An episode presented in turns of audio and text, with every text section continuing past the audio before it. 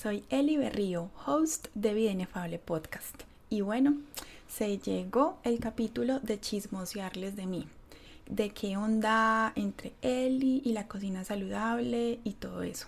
Porque se vale crear comunidad con desconocidos al otro lado del celular o del compu o del dispositivo desde el cual me estén escuchando. Así que aquí va un poquito de mi historia entre comunicadora y un mundo por explorar en mi cocina saludable.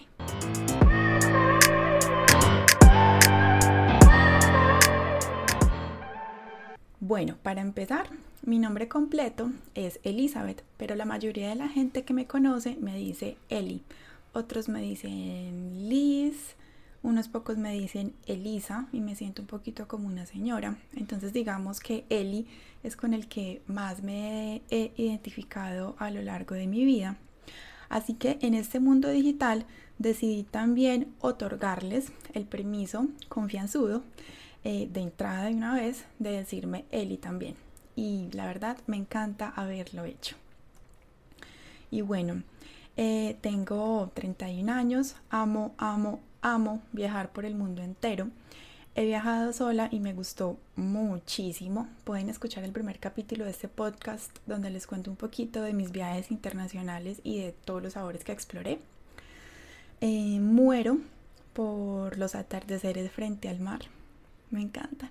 No veo la hora de poder volver a viajar y verlos. Tengo cuatro tatuajes y quiero unos cuantos más, la verdad. Mi mayor tesoro en la vida es mi familia.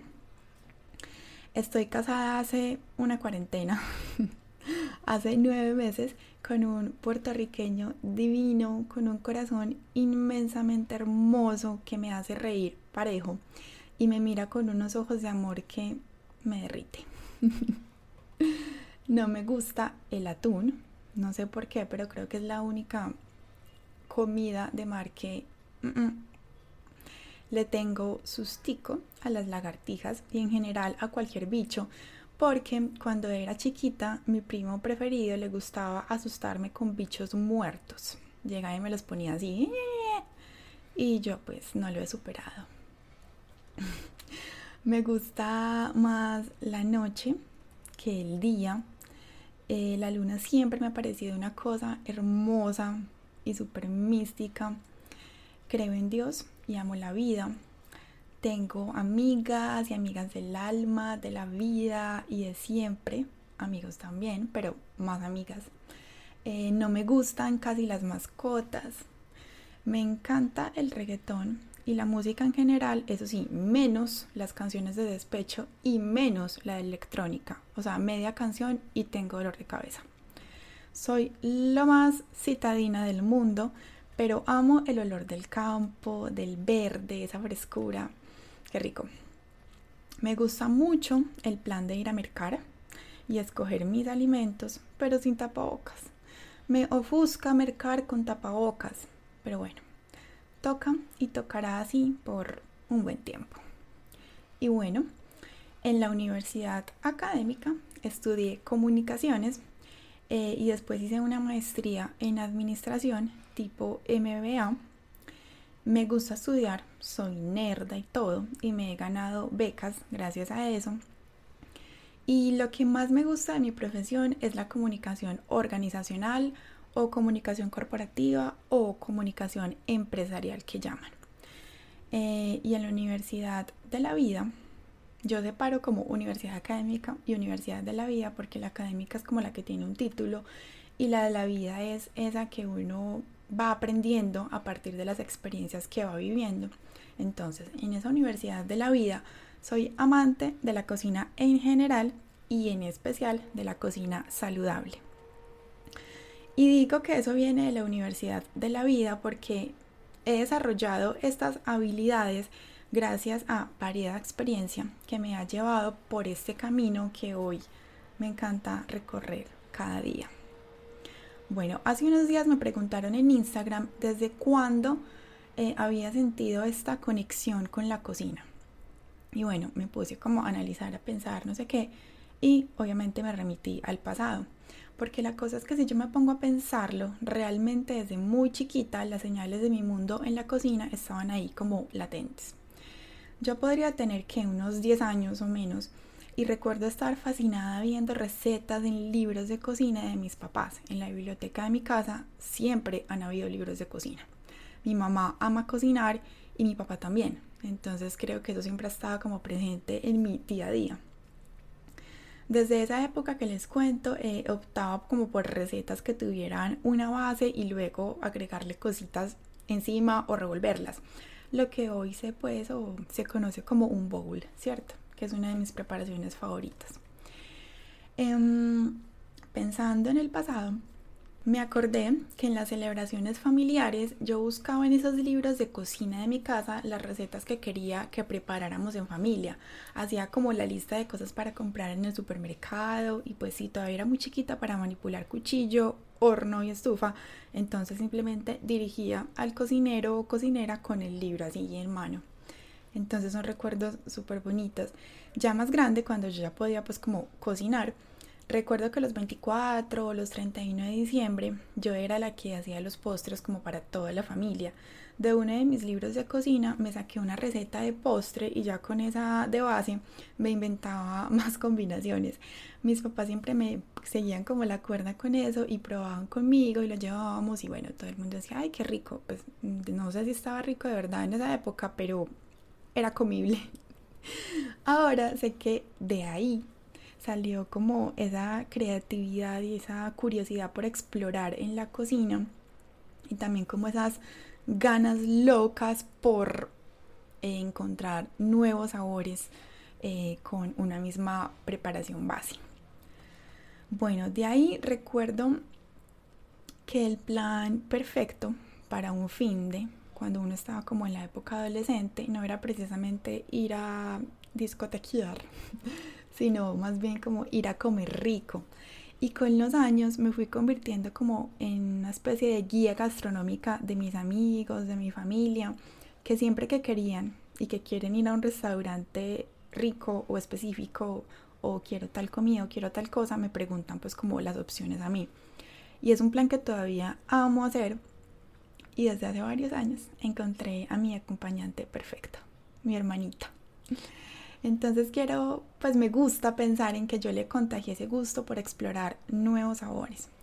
Ella y mi mamá, eh, de hecho, son mis mejores comensales. O sea, todo lo que hago lo prueban, lo disfrutan, me dan consejos, me dan apreciaciones y todo eso pues como que enriquece un montón em, las preparaciones y también como que lo impulsa, eh, me impulsa como a seguir explorando para que ellas sigan probando. Entonces, bueno, después de esa época mm, ya comencé a cocinarme mi propia comida de a poquitos, como por variada razón que fue resultando. En una época me enfermé súper feo del estómago y iba a este médico, al otro médico y todo estaba bien, me hacían exámenes y todo estaba bien, pero eran unos cólicos que yo no podía ni eh, pararme, sino que tenía que estar como dobladita, como sentadita para no sentir tanto dolor. Eh, hasta que di con una médica bioenergética eh, que empezó a hacerme como terapias y cosas y me mandó como una dieta específica como de eliminación de ciertos alimentos que a la mayoría de gente los inflaman. entonces por ahí empecé como que bueno, tengo que mejorarme sí o sí eh, y empecé a seguir esa dieta y pues como era de eliminación de ciertos alimentos cada vez era solo por 21 días pero entonces una vez nos pues digamos que se tenía que ir eliminando cosas como los lácteos como las harinas ciertas frutas bueno ciertas cosas que inflaman para uno chequear eh, con más certeza que le podía estar inflamando pues en este caso eh, entonces ahí empecé como a explorar em, alimentos de reemplazo a los que comúnmente había comido toda mi vida. Entonces ahí empecé un poquito con esa onda de la comida saludable porque me tocaba eh, prepararme la comida diferente al resto de mi familia, pues porque ellos no tenían por qué hacer conmigo pues como la dieta tan estricta. Entonces empecé a explorar eh, esos sabores por esa parte. Eh, otra razón fue porque me fui de viaje sin mi familia. Mm, me fui sola a, a estudiar al exterior y toda mi alimentación cambió un montón y mi peso cambió como nunca. Entonces también durante el viaje pues tuve que adaptarme a un montón de cambios en la alimentación por los lugares, por las situaciones, por las personas con las que compartía vivienda en esos lugares. Entonces bueno, por mil razones cambió eh, y tuve que adaptarme y ya cuando vine, eh, que volví pues como a mi casa, a mi realidad, eh, también me tocó empezar a explorar mucho más la cocina porque mi peso cambió un montón. pues la ropa de hecho ya no me servía.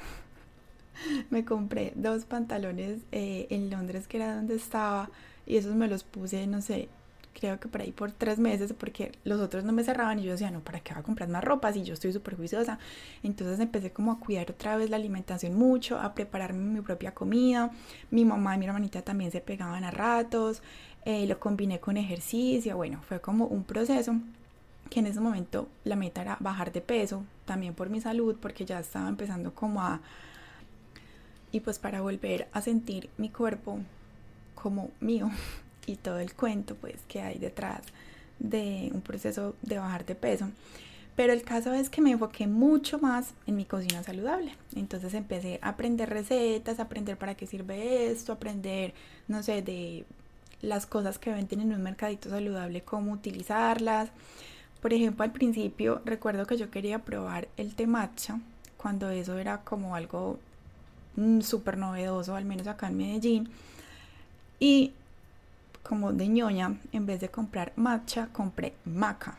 Y yo era como, what? O sea, nunca me voy a olvidar de ese error porque fue muy chistoso cuando me di cuenta, como que, ay, Dios mío, qué ñoñada. Y así, de ñoñada, ñoñada, de probar, de ensayo-error, fui eh, generando mis propias recetas de acuerdo a las cosas y a los sabores que a mí me gustan. Por ejemplo, pues el atún está abolido para mí. Eh, pero pues empecé incluso a conocer nuevos vegetales, nuevas frutas, nuevos cereales, nuevas harinas, bueno, nuevos alimentos que fui incorporando a mi alimentación y con mucho amor, respeto y calma pues logré mi objetivo de volver a mi peso de siempre y, por, y poder volver a ponerme mi ropa de siempre. Entonces fue como un proceso también súper bonito y aprendí que pues el caso es que cocinarme eh, con el paso del tiempo se ha convertido más en dejarme llevar por el flow de la creatividad y explorar. Eh, que solo seguir recetas como al pie de la letra, buscando que salgan perfectas y estoy haciendo como comillas con los dedos, porque realmente las recetas son como una base, pero lo perfectas o imperfectas pues eso te lo dice tu, eh, tu paladar, ¿cierto? Tus sabores. Yo pienso que la cocina debe ser perfecta para mí. Y eso puede significar muchas cosas diferentes para cada cocinero. Por eso la invitación que trato de recordar en mi Instagram, eh, cada que publico una receta, es como no seguir mis recetas tal cual, sino acoplarlas a tus gustos, a lo que tienes en la nevera, a lo que tienes en la alacena, a los utensilios de cocina que tienes y sobre todo a lo que quieres sentir cuando pruebes mm, ese primer bocado y hagas como, mmm, yumi, qué rico. Porque eh, sí creo que todas las preparaciones también están listas siguiendo solo el 70% de mis recetas, o sea, la perfección no existe. Así que la invitación siempre será como cocina como tú, a tu medida, a tus gustos, escuchando lo que tu cuerpo necesita y dándole esos gusticos a tus antojos. Porque estas son las recomendaciones pues que yo he seguido durante todos estos años y, y me han nutrido un montón. Entonces, en ese sentido, pues en mi Instagram eh, no encontrarás como esquemas ni dietas, ni una vez hay que comer cada día, porque mi objetivo nunca será que comas como yo o que cocines como yo, porque definitivamente la alimentación debe partir primero de la intuición y debe ser un proceso tan único como lo es cada ser en el universo y también debe partir de buscar ayuda de un profesional, en este caso sería un nutricionista, para que realmente te diseña un plan de alimentación que supla todas las necesidades que tiene tu cuerpo y ya con base en eso sigue el paso de cocinarse práctica, creativa y saludablemente, que ahí sería donde entra Eli Berrío a explorar ese camino eh, con los que lo quieran caminar junto a mí.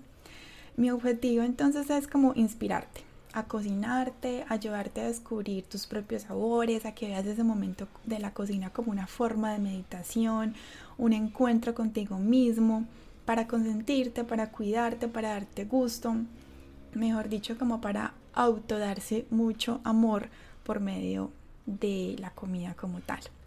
Es por eso que mm, por medio de este podcast, eh, de mi Instagram, de mi página web, que ya muy pronto haré el lanzamiento, lo que quiero es como compartirles ese camino que yo he recorrido, eh, contarles las recetas que salen de mi cocina, porque son como el resultado de conversar con mi cuerpo, de descifrar qué alimentos necesita cada día, combinado con autorregalarme antojos, con explorar recetas, que es como un hobby para mí, eh, y quiero como compartir todo ese proceso para que los que me estén viendo, escuchando, siguiendo, comentando, eh, se les pueda hacer un poquito más fácil encontrar todo eso que yo he encontrado y adaptarlo a ustedes mismos.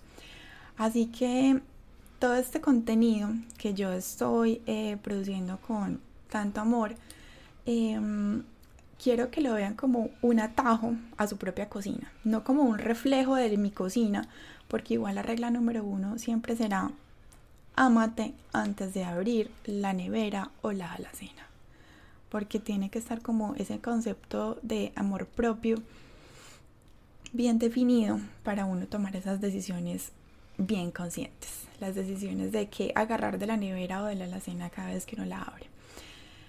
Porque, a ver, cuando yo estoy en mi cocina pasan como dos situaciones. Sonrío porque estoy haciendo algo que realmente me apasiona, pero también me río un montón de mí misma porque también cometo burradas y ñoñadas y errores y recetas que no me salen y cosas que quedan sabiendo como simplonas o en exceso de sabor o simplemente como que no me gusten. O sea, obviamente no todo es perfecto, pero de hecho, de eso que no sale perfecto, de eso que no sale bien o de eso que no me gusta, cuando lo pruebo, después hago variaciones y ahí sí sale la creación.